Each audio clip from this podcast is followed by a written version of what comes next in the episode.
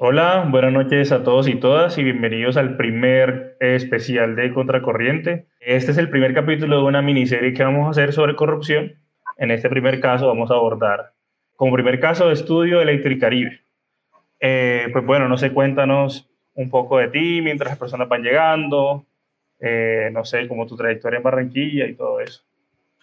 Buenas noches, Pablo. Buenas noches a todos y a todas quienes se conectan hoy con este especial mi nombre es Melissa Aníbal, soy abogada, como lo dijiste, egresada de la Universidad del Atlántico, especialista en Derecho Laboral y bueno, ahora maestrante en, Derecho del Trabajo y de la Seguridad Social.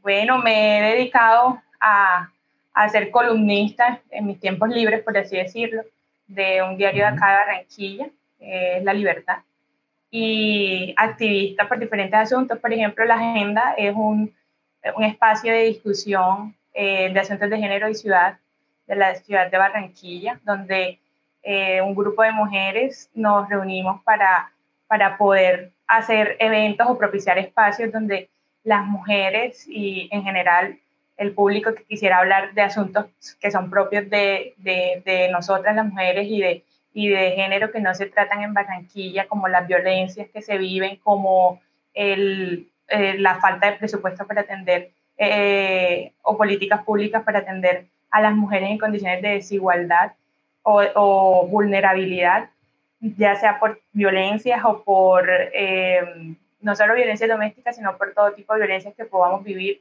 Y también las brechas de desigualdad que existen, no solo en la ciudad, sino en el país, eh, sean tocados y por lo menos colocarlas en la agenda mediática de la ciudad y poder eh, sacar de esos espacios académicos que es donde más se discuten los asuntos de género, poder llevarlo un poco más a la ciudad. Y ya la agenda ya va para dos años, ya, eh, ya cumplimos dos años acá en Barranquilla haciendo esto, pero bueno, e, eso es como, como parte de lo que hago. Y, y, me he dedicado a estudiar asuntos urbanos de importancia, sobre todo en servicios públicos en Barranquilla. Eh, me imagino que muchos se preguntarán, bueno, ¿qué hace una abogada laboralista hablando de Electricaribe? Pero, pero me he dedicado últimamente a, a, analizar este asunto, sobre todo por la trascendencia en la región y por, no solo en la región, sino también en, el país. Más adelante sabremos por qué, de la importancia de, lo que sucede con una empresa como esta que atiende a 10 millones de usuarios para prestarle el servicio de energía eléctrica. Y, y qué bueno que, a nosotros nos ha hecho pasar una noche oscura muy larga, eh, ya casi 20 años con Electricaribe. Sí, a mí me tocó vivirlo también, el, digamos, hasta los últimos años que estuve allá, bastante complicado. Eh, y bueno, ya iremos abordando como todas las aristas que tiene este fenómeno que afecta con bastante fuerza a la costa y de manera indirecta también al país. Eh, quisiera preguntarte cómo está la situación actualmente, pues mientras se, se, conectan las personas en Barranquilla con esta crisis sanitaria, qué ha ocurrido. La cosa está bastante delicada. Cuéntanos un poco, por favor.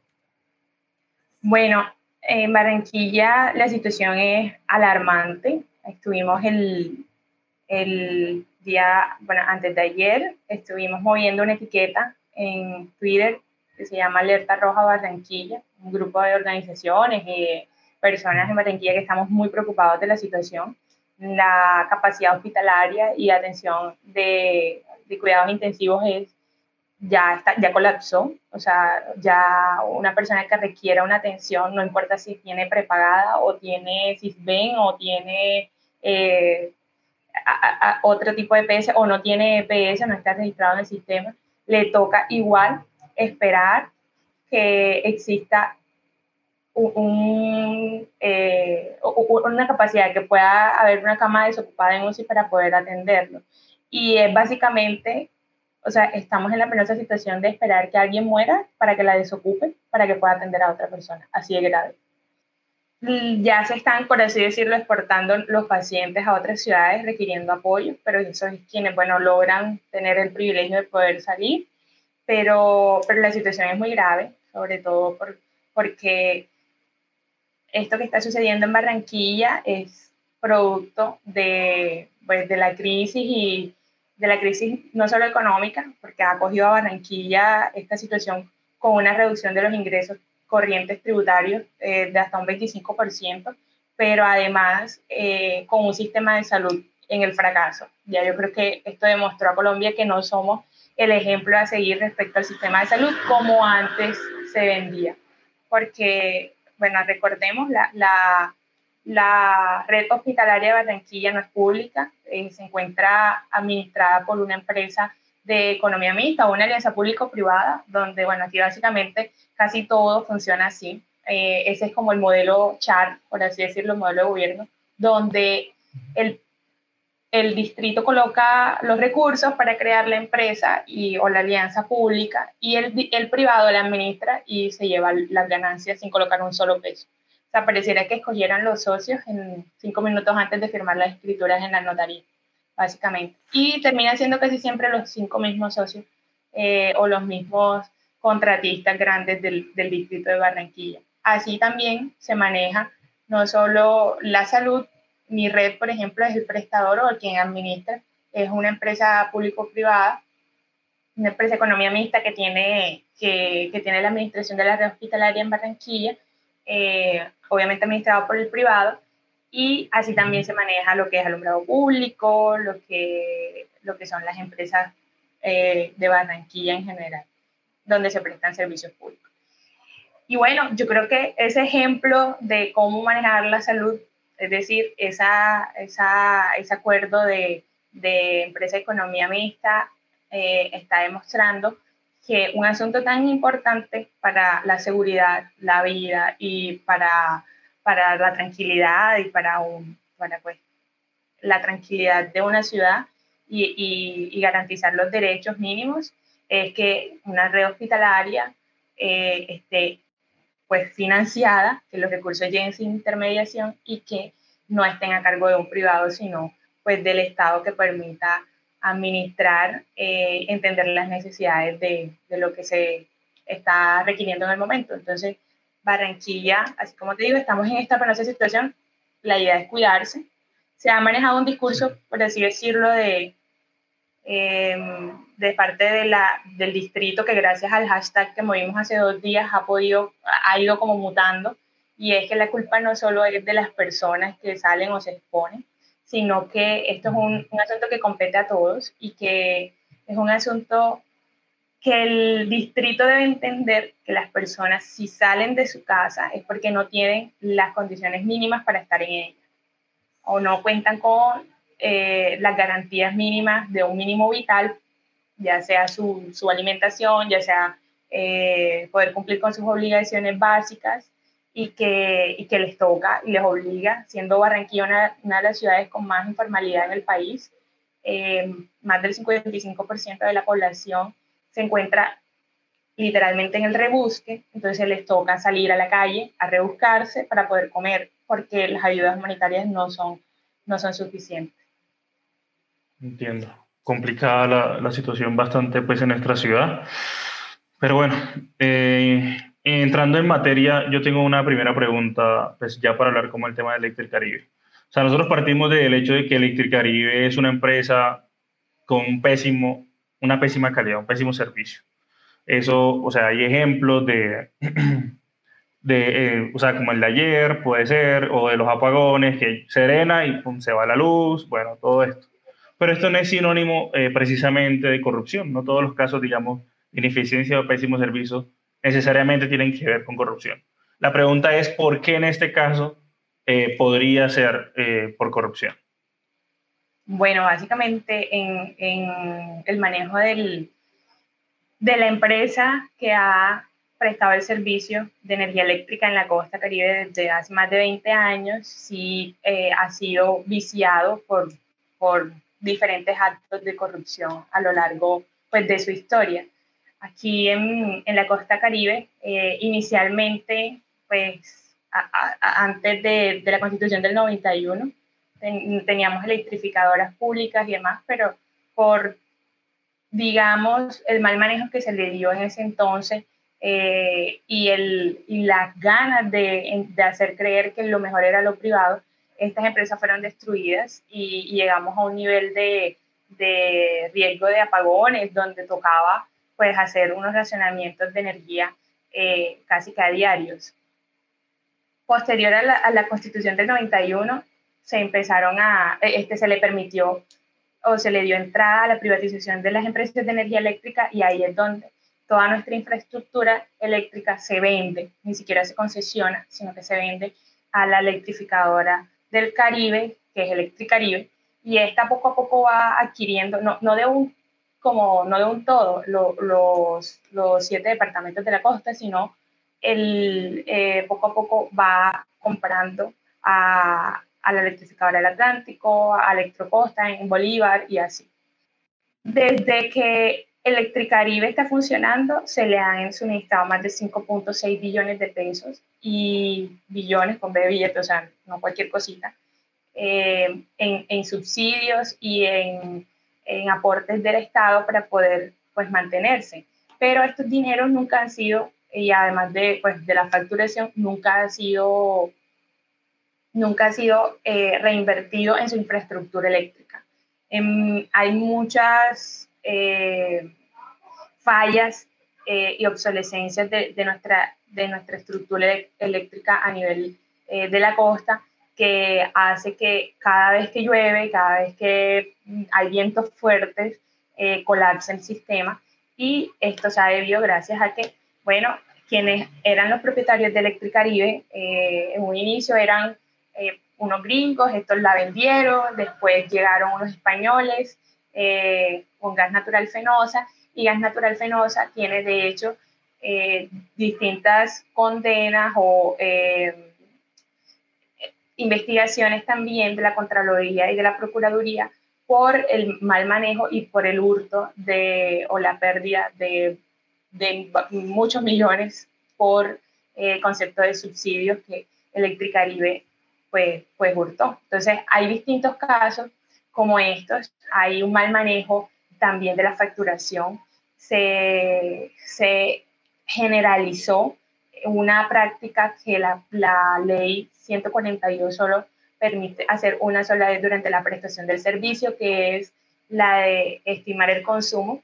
En la costa caribe em, se bajaron mucho, muchos barrios que no contaban con una infraestructura eléctrica, eléctrica óptima se bajaron de nivel, por así decirlo, a un nivel denominado subnormalidad, y digo eh, esto, esta palabra entre comillas, porque declararon a distintos sectores o barrios eh, en la subnormalidad para que estos pudieran tener un contador centralizado y al final terminan cobrando un valor excesivo eh, a cada casa, estimando el consumo. Lo que hacen es que el, el valor central eh, se divide entre el número de usuarios del, del sector eh, y estos terminan pagando, pero, pero la facturación termina siendo elevada. En muchas ocasiones, pues las personas o los usuarios no, no tienen posibilidad de, de, poder cancelar estas deudas y estas van inflándose pues, con intereses moratorios y demás. Esta mala práctica de estimar el consumo también se ve no solo en estos barrios subnormales, sino también en los, pues, en los barrios normalizados, que después que el PRONE, que es eh, un fondo que, que, se encarga de la normalización eléctrica, ha pues ya entregado contadores individuales a cada uno y ha entregado una infraestructura eléctrica para poder prestar el servicio de manera óptima. Sin embargo, eh, esto no ha servido para que tanto los valores de la facturación disminuyan, eh, ni, tampoco el servicio pueda, pueda ser el mejor. Entonces, sí ha habido no solo actos de corrupción a lo largo de, la prestación del servicio Electricaribe en, por parte de la Administración de los Recursos que le ha entregado el gobierno a Electricaribe, sino también ha habido actos de corrupción en la medida de cómo trata a los usuarios y cómo genera la facturación con unas indebidas prácticas de, de, de, de, facturación y de estimar o de medir el consumo. Ok. Tengo una pregunta. A ver, me estás comentando, digamos, que hubo unos procesos de privatización y demás, pero digamos, antes de que eso se diera, no había también corrupción, digamos, en Electricaribe, bueno, lo que terminó siendo Electricaribe, es decir, las empresas estatales o que estaban, digamos, por departamentos como Electrocosta, por ejemplo que terminó también siendo parte de Electricaribe. O sea, no había esos fenómenos también en esas empresas estatales o qué pasaba antes? Bueno, eh, es como una historia contada a voces de que sí existía y eso es como la narrativa que hay de que existían actos de corrupción, de corrupción en estas empresas, lo que obligó a la, a la liquidación de ellas eh, y al fracaso de ellas. Pero em, es una práctica que ha terminado siendo recurrente eh, a lo largo de la historia en, en, muchas, en muchas entidades de la costa caribe, Forelca, eh, la electrificadora del Atlántico, donde hasta ferrocarriles de Colombia, donde, donde terminan siendo acabados por, por, por, las élites políticas de la región, los terminan destruyendo a través de la politiquería, de contratar gente a dedo, de, de robar los recursos, para poder para poder pues tener la excusa perfecta de privatizar o de entregar a los privados una, una, una prestación de un servicio que es el mínimo para poder garantizar la vida y las condiciones dignas de, de, los, de los usuarios. Entonces sí ha habido, y es, y es, la historia que se conoce de cómo, de cómo o sea, corrompieron este tipo de, de, de entidades y, y cómo esto cómo, cómo esto sirvió de excusa para poder eh, ahora introducir la privatización. Pero bueno, ya nos dimos cuenta que no es cuestión de ser público o de ser privado, es cuestión de quién administra y, y, y del modelo de, de, prestación que tenemos y del sistema como tal, que tanto en lo público como en lo privado eh, existe corrupción y la muestra de ello es Electricaribe. Entonces, lo mínimo ahora eh, que deberíamos pensar es, bueno, si Electricaribe, que era privado, era corrupto, entonces requerimos una prestación de un servicio por una empresa que sea público, que es lo que nosotros creemos eh, que puede haber mil tipos de negocios que permite la constitución legales en Colombia y que puedan asumir los privados. Pero este tipo de prestaciones de servicios, como son los de servicios públicos domiciliarios, que son a través de los cuales el Estado garantiza los fines esenciales del mismo, es decir, la prestación y la garantía de los derechos fundamentales, debe estar a cargo del Estado para poder, para poder eh, lograr esos fines esenciales. Entonces, hoy ya entendemos que, que no es cuestión de, de, si es público o de si es privado, sino pues de quién está, está detrás de él. Y para un ejemplo, pues EPM eh, ha logrado demostrar cómo una empresa pública eh, puede no solo prestar un buen servicio, sino también eh, generar ganancias o utilidades para, para el departamento de Antioquia, cosa que podría suceder para nosotros en la costa.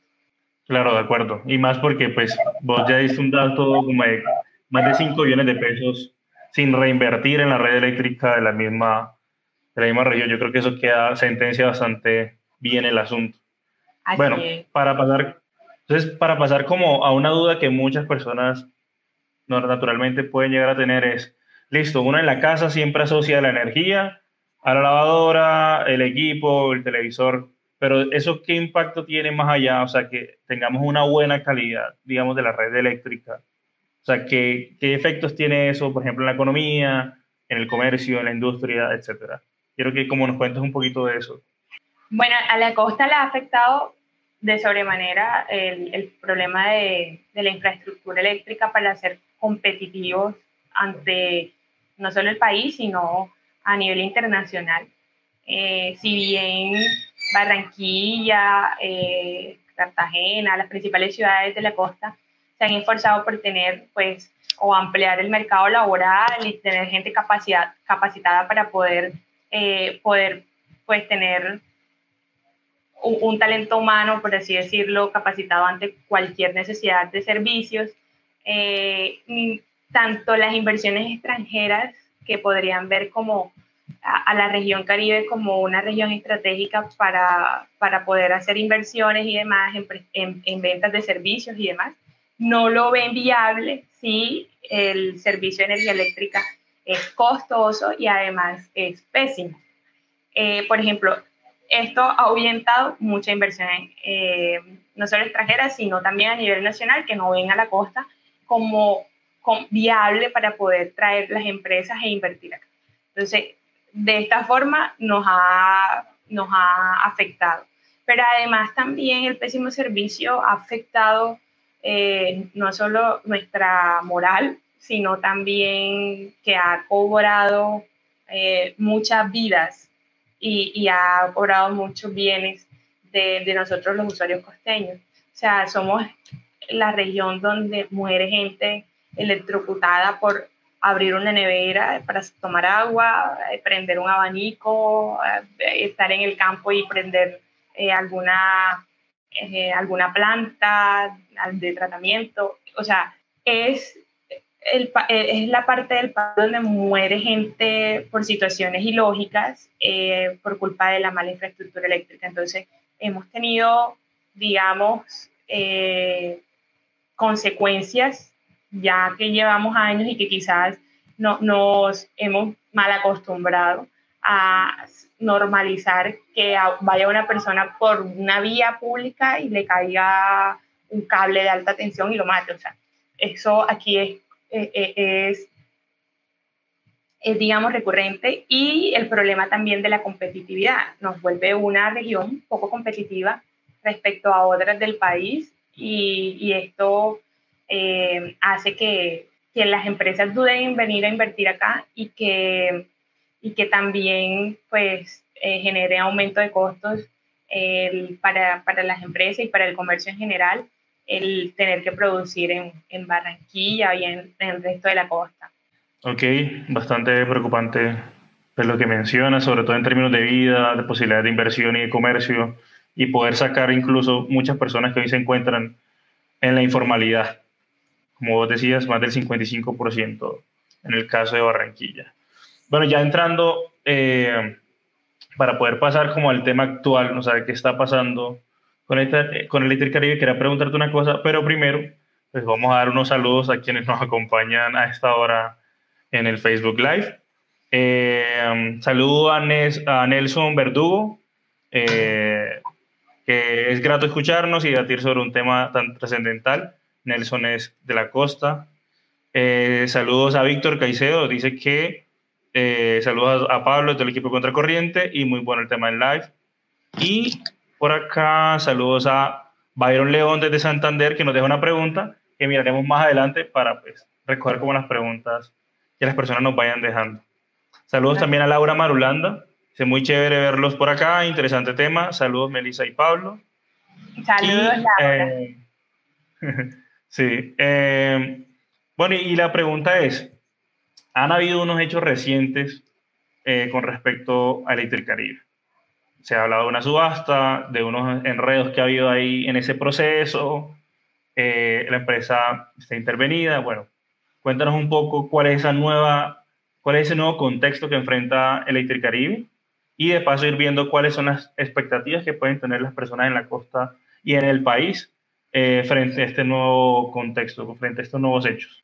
Bueno, eh, en, respecto a Electricaribe, lo que sucedió últimamente fue que decidieron segmentar la empresa y venderla. Entonces la segmentaron en dos, y eso lo decidió el gobierno nacional, porque recordemos que Electricaribe se encuentra intervenida por la Superintendencia de Servicios Públicos desde hace aproximadamente cuatro años y esta, bueno, el gobierno decidió vender Electricaribe, eh, subastarla, entre comillas, y dividirla en dos empresas de antemano, pues me opongo o, me parece súper crítico que la dividan en dos empresas porque hay que entender lo que, lo que produciría tener que comprar energía para dos empresas diferentes. O sea, aquí perdemos el beneficio de comprar energía. Recordemos que, bueno, primero recordemos que Electricaribe es la empresa que se encarga de distribuir y comercializar, no genera la energía. Entonces le toca comprar la energía a quienes la producen y bueno, el comprarla para 10 millones de usuarios hace que el precio sea mucho más módico que las empresas que vienen ahora, que son Caribe Sol y Caribe Mar, la compren cada uno para la mitad. O sea, es, es pues hace que, que la, el costo varíe, puede que aumente, porque eh, perdemos el beneficio de la economía de escala y hace que las empresas estas eh, compren pues a mayor precio el, la, el, la, energía que antes compraba Electricaribe para 10 millones de usuarios. Pues acá comprarían menos cada uno. Entonces, este proceso eh, de subasta ha hecho que, que se prendan las alarmas por cuanto Electricaribe es una empresa que actualmente eh, consideramos es pública, no es una empresa que se encuentra administrada por los españoles, pues estos, eh, o sea, la Super Servicios le quitó la administración a, a los españoles por entender que estos no estaban haciendo las inversiones necesarias, que tuvimos una crisis que nos, nos dejó con eh, el peor servicio hace cuatro años, bueno, no ha mejorado, pero, eh, pero el Estado tomó las riendas de Electricaribe y, como les digo, Electricaribe tiene unos pasivos de 8.3 billones de pesos y el Estado le ha cancelado aproximadamente 7 billones eh, de los activos que tiene Electricaribe, es decir, que que lo único que, que restaría, o sea, queda con pasivos de 1.3 billones de pesos. Y esto la hace el perfecto negocio para quienes ahora la compraron y del cual no nos quieren, no nos quieren dar información de la venta. Lo que se ha sabido por ahí y, y, lo que ha denunciado el senador Jorge Robledo en un debate en la Comisión Quinta que hubo hace aproximadamente un mes es que estas empresas eh, compraron Electricaribe por aproximadamente unos 283 mil millones de pesos. Es decir, el 10% o menos del 10% de lo que en realidad cuesta una empresa como esta. Ni siquiera es una cifra que está confirmada. No sabemos por qué el gobierno nacional esconde esta, e, e, este valor o, toda la información de esta subasta, nos genera muchas dudas porque este es un negocio que pasó por las manos del gobierno nacional, que fue aprobado por el Consejo de Ministros del Gobierno, que pues es la super, la super servicios quien está detrás de este, del manejo de este, de este negocio y obviamente ellos no pueden hacer nada sin que su jefe, el presidente Iván Duque, sepa qué está pasando con esta venta. Entonces, nos genera toda la preocupación eh, conocer que han mal vendido una empresa como, como Electricaribe y que ellos nos quieran ver, pues decir así por decirlo, la cara de bobos, diciendo de que es un negocio entre privados cuando existe una demanda por parte de Gas Natural Fenosa, eh, un, proceso arbitral donde pues eh, convocaron al Estado colombiano para que los indemnice por haberles quitado el, eh, la administración de Electricaribe. Es decir, Gas Natural nos demanda porque le quitamos la administración, le quitamos, por así decirlo, las rentas de Electricaribe. Somos nosotros ahora quienes la administramos, somos nosotros ahora quienes podemos vender y negociar a Electricaribe. Pero decimos, o dice, dicen ellos, dice la superintendente, que es un negocio entre privados. Pero entonces, bueno, ¿cuáles son los privados si Gas Natural la sacamos del mercado? eh, y nos está demandando por 1.620 millones de dólares eh, en, en, este, en, el proceso arbitral.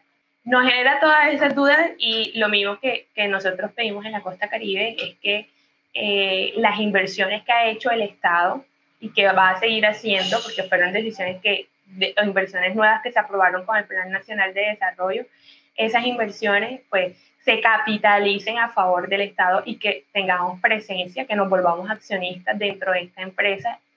Y, y bueno, y que no, no se sé todo lo que está sucediendo, pero, pero muy difícil, además que tramitan todo esto durante una época de estado de excepción, de, de, un problema de emergencia sanitaria que vive el país, que obviamente pues hace que, que sea más difícil eh, generar algún tipo de, movimiento o de, o de, corriente respecto a, a, estas críticas que hacemos con Electricaribe.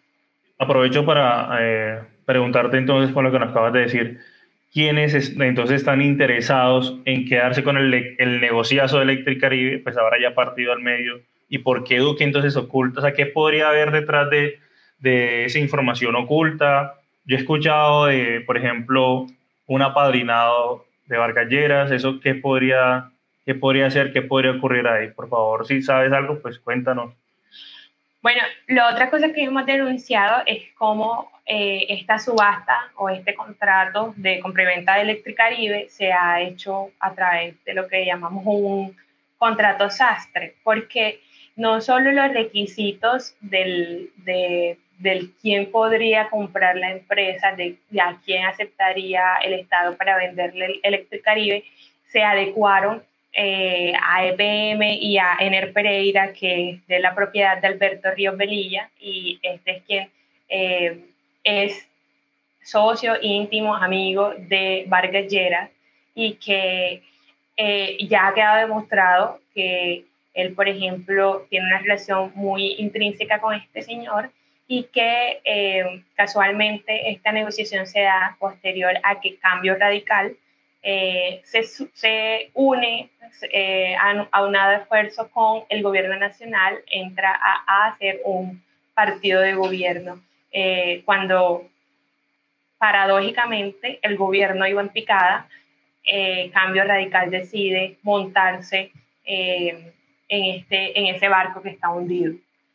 Y posterior a que pase todo esto, posterior a que, bueno, que políticamente se alinean las fuerzas con Duque, eh, comienza este proceso de subasta y desde, desde la convocatoria para la subasta de la venta de Electricaribe se acomoda los requisitos para que quienes sean los oferentes como EPM y Ener Pereira puedan eh, apostarle. Pero no solo, no solo pasa eso, sino que viene un plan de desarrollo nacional donde se introducen decisiones como generar un plan especial tarifario para la costa, pero especial no es que nos van a reducir los valores de, del kilovatio, sino un plan especial para aumentar el valor al promedio nacional. Actualmente el valor del kilovatio hora en la costa es mucho más económico, pero porque se entiende que en la costa es donde más se consume energía eléctrica y que eh, pues se hace una balanza entre el, el, el aumento del consumo y el valor de del kilovatio, pero el hecho de eh, igualarlo al promedio eh, hace que nos disparemos en, en, consumo y pues esto obviamente nos generará un aumento del valor de la, de la facturación. Hacen todo esto, eh, pagan el, también el, las deudas por prestaciones sociales a tanto pensionales, pensionados como trabajadores de Electricaribe, que oscila en 1.3 billones de pesos, y bueno, vuelve a Electricaribe, la gallina de los, de los huevos de oro o el mejor negocio eh, para cualquier privado. Entonces, em, pero además el Estado no capitaliza tampoco, ni le interesa capitalizar, o al gobierno no le interesa capitalizar todas estas inversiones a favor de Colombia, es decir, volviéndonos socios de, de, Electricaribe. Eh, digamos, es el negocio perfecto para, para cualquier oferente que cumple los requisitos y en este caso, bueno, EPM y Ener Pereira o Alberto Ríos Belilla. Ok, con nombre propio. Muy bien. Eh, aprovecho para saludar a quienes nos ven y nos escuchan en YouTube.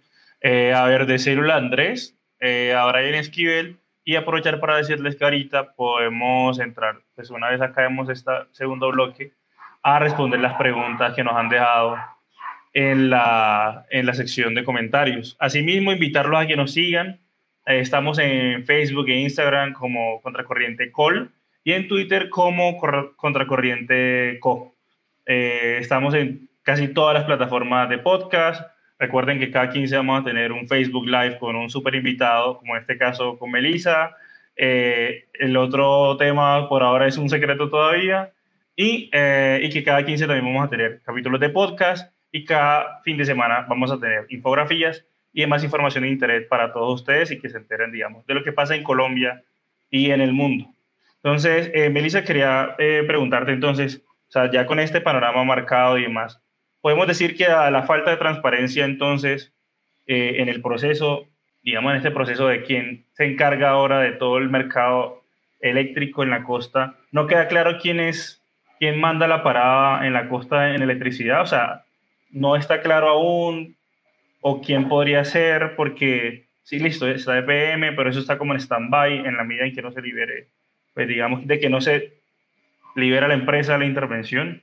Entonces, no me queda claro quién queda con la, con, digamos, la parada en el mercado energético en la, en la costa caribe. Bueno, actualmente eh, Electricaribe se encuentra todavía intervenida por, por la Superservicios, pero, pero ya la venta, digamos, la subasta ya se realizó, eh, ya se encuentra segmentada y crearon las dos empresas, Caribe Sol y Caribe Mar, y estas han sido vendidas, por así decirlo, em, a, estas dos empresas, a Ener Pereira y a, y a EPM. Pero actualmente el panorama es ese, o sea, actualmente em, nos encontramos administrados por la Superservicio. Esta ha sido peor eh, la cura que la enfermedad, por así decirlo. Pues la, las cifras de mal servicio y, y, demás han, han empeorado respecto a la prestación o cuando la administraba el mismo gas natural fenosa, que, que bueno, nos deja en desventaja esta información también respecto a, a la demanda o a la convocatoria de arbitramiento que nos hace, que nos hace gas natural fenosa, porque el, eh, la superservicios ha empeorado la prestación del servicio.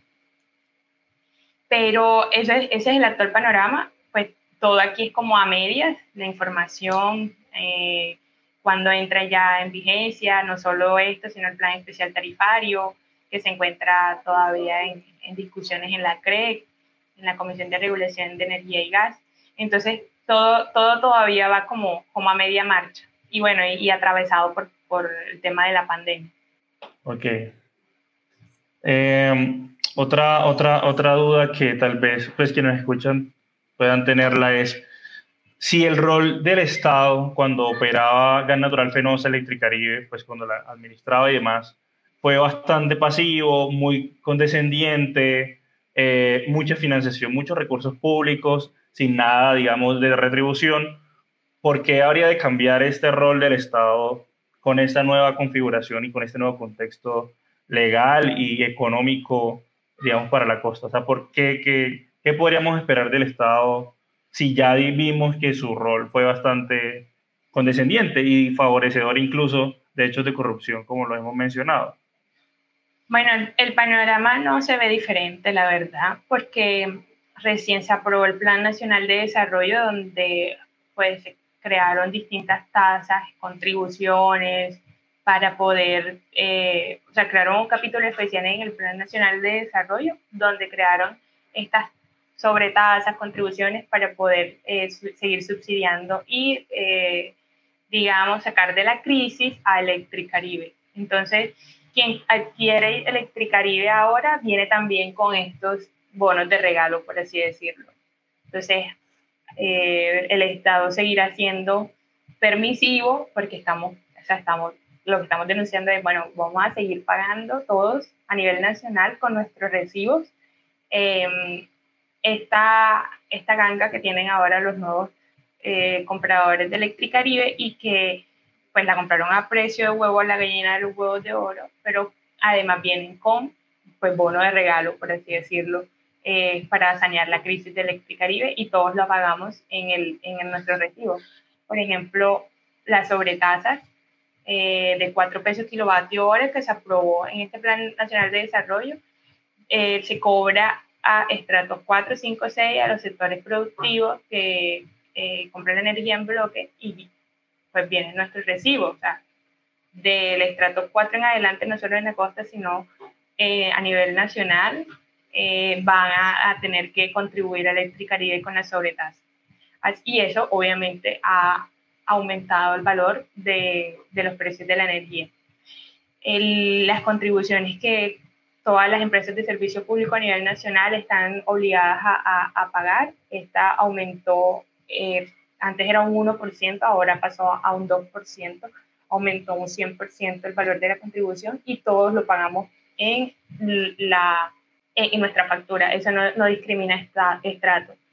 Y bueno, lo que, lo que se viene con el plan especial tarifario para la costa, que ese todavía no ha entrado en vigencia, pero pero bueno, pero ya se está discutiendo y, es el beneficio extra para, para quienes compraron. Bueno, eh, ¿me escuchas? Ah, ya. Entonces, eh, aprovecho para dar un saludo, eh, muchas gracias por la respuesta, a René Morales en Montería. Y pues te hago una invitación y es como que nos hagas como un cierre, como una conclusión para luego pasar ya a las preguntas del público. sobre todo lo que hemos hablado, sobre el, digamos, la raíz de la corrupción en Electricaribe, el nuevo contexto y las expectativas que pueden tener las personas que somos o vimos en la costa, incluso las personas que vemos que esto es un problema de orden nacional también frente a estos nuevos fenómenos. Entonces, bueno, yo empezaría por decir que eh, esta horrible noche que nos ha hecho pasar Electricaribe y que hemos sufrido en la costa caribe desde, pues, desde antes hasta de Electricaribe, eh, no, no avisora todavía fin, porque, porque el hecho de que, de que el Estado o el gobierno nacional mantenga la misma, la misma disposición o, la misma actitud eh, para con la costa respecto a la energía eléctrica eh, hace que, que siga el miedo de encontrar que las empresas que vienen pues no garanticen una efectividad o un mejoramiento de la calidad, que hace también eh, este manejo que se le ha dado al plan en el Plan Nacional de Desarrollo, que, y no solo con el Plan Nacional de Desarrollo, sino también con las resoluciones de la CREC, hacen que eh, sean aumentados los precios de la tarifa y que sea insostenible el pago de las facturas. Pero además hacen que seamos nosotros los usuarios quienes asumamos la crisis a través de las alzas de, las tarifas que van a ir poco a poco, no solo por los problemas a nivel nacional de, abastecimiento eh, y de la generación por, por la sequía y, por, el, por la compra de, la energía en bolsa y de la volatilidad de los precios, sino también eh, por las altas sobretasas, contribuciones que y lógicamente ya habíamos pagado de antes de que Electricaribe funcionara. O sea, hace más de 20 años ya habíamos pagado a través de sobretasas las inversiones que Electricaribe debió hacer y no lo hicieron. Y contó esta empresa, estos españoles, contaron con un gobierno alcahueta que eh, les dejó no solo robar, sino omitir inversiones que requeríamos para mejorar la infraestructura eléctrica.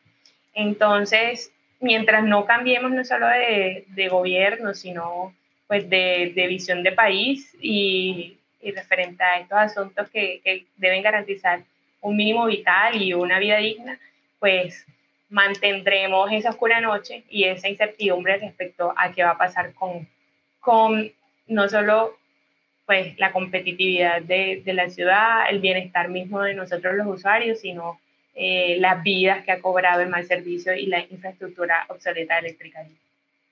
Listo. ¿Qué, ¿Qué, podríamos decirle al gobierno Duque, por ejemplo, frente a esta nefasta situación? ¿Qué podría decírsele o exigírsele a este gobierno? Bueno, que inicie primero eh, mostrándonos, diciéndonos la cifra de cuánto fue la venta de Electricaribe, eh, exigirle además que aplique el parágrafo que trae eh, un parágrafo que trae, no recuerdo qué artículo del, del, del, Plan Nacional de Desarrollo, donde establece también la posibilidad eh, dentro, del, dentro del capítulo de Electricaribe de utilizar las regalías mineroenergéticas para poder eh, evitar que nosotros los usuarios seamos quienes asumamos la crisis de Electricaribe con las alzas de tarifas o los tarifazos como, como le he llamado, que sea que podamos utilizar esas, esa, esos dineros, esos recursos de, de nuestras regalías mineroenergéticas que permitan pues aliviar eh, a, a, nosotros los usuarios de ese costo que parece no solo insoportable, sino eh, interminable. Y que, y que deje de maltratar a los usuarios costeños con esas medidas que son no solo leoninas, sino también... Eh, que son perjudiciales para, para, para una región que ha sufrido tanto con Electricaribe. Ok, muchas gracias. Entonces damos paso a las preguntas del público para ir cerrando e invitar eh, de nuevo a que nos sigan en Twitter e Instagram como Contracorriente Col y en Twitter como Corriente Co. Estamos en todas las plataformas de, de podcast y en YouTube también. A ver, aquí nos preguntan, ¿consideras que la corrupción en las empresas públicas se puede tornar una excusa para privatizarlas? Eso ya, esa parte la vemos en una pregunta. Y dice, aunque en casos como este son ejemplos claros de que privatizar no acaba la corrupción. Por ejemplo, en Santander también la misma multinacional es dueña de la distribución de gas, que está en proceso de privatización también. Aunque eso está más o menos, creo que lo comentaste, ¿no? En la, cuando hablábamos del contexto de Electricaribe. Aquí nos cuenta Brian. Eh, me interesaría, si es posible, escuchar desde la perspectiva de una abogada cómo se hace el esfuerzo de pedir una rendición de cuentas a un ente público. Pues en este caso, de Electricaribe, ¿qué acciones judiciales podemos tener para poder exigir esa información? Bueno, en este caso de Electricaribe, lo más seguro que el gobierno diga es que no es un ente público. Entonces, la rendición se hace solo a los socios eh, a través de un proceso de rendición de cuentas societario, pero, pero bueno, tendría que ser socio quien la exija. Em, pero del resto, pues aquí es que ese es el tema, o sea, es la confusión en la que nos ha metido el gobierno respecto a, a, la empresa, quien podría sí meterle cintura en la super servicio, pero como te digo, la super la administra, entonces es ilógico. Eh, pero además también la Contraloría, que es quien eh, le ha abierto investigaciones por, pues, por la desaparición de dinero producto de, de subsidios que pues debe ser, eh, deben ser sagrados y no debían ser utilizados para otras cosas. Y bueno, el mismo gobierno nacional que tiene la posibilidad eh, y la capacidad y la facultad sancionatoria para este tipo de empresas eh, por ser de servicios públicos. Ok. Eh, pues esas, esas fueron las dos preguntas que, que, nos dejaron frente al tema. Yo creo que pues, probablemente todo quedó muy claro. y pues bueno, te agradecemos por la disponibilidad, por participar y querer como en este proyecto que apenas está arrancando agradecer a las personas que ya nos están siguiendo en Facebook. Hoy cruzamos la barrera de los 500 seguidores, que es poco, pero pues para un par de semanas yo creo que es bien. Ajá.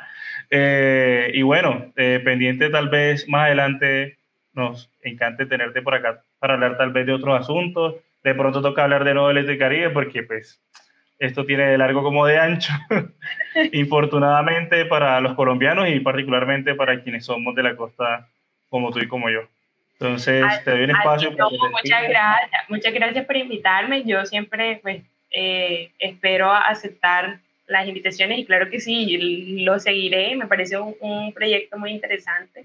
Eh, los felicito también por, por tener esta iniciativa. Yo creo que hacen falta espacios como estos que permitan pues, construir ciudadanía y, y generar corriente respecto a temas críticos que, que muchas veces creemos que no es con nosotros, pero al final sí sí terminan afectándonos y hoy, por ejemplo, aprendimos que el tema de Electricaribe, la corrupción y todo el desastre del sector eléctrico de la costa afectan a, todo el país.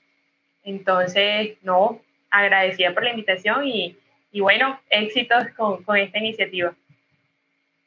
No, pues muchas gracias y éxitos con todo en Barranquilla. Esperemos que la situación se mejore un poco. Vamos a ver si el gobierno nacional y eh, Pumarejo se se ponen un poquito más las pilas con la situación, esperemos que sí. Y bueno, nos despedimos de quienes nos acompañan. Buenas noches y cuídense mucho. Buenas noches.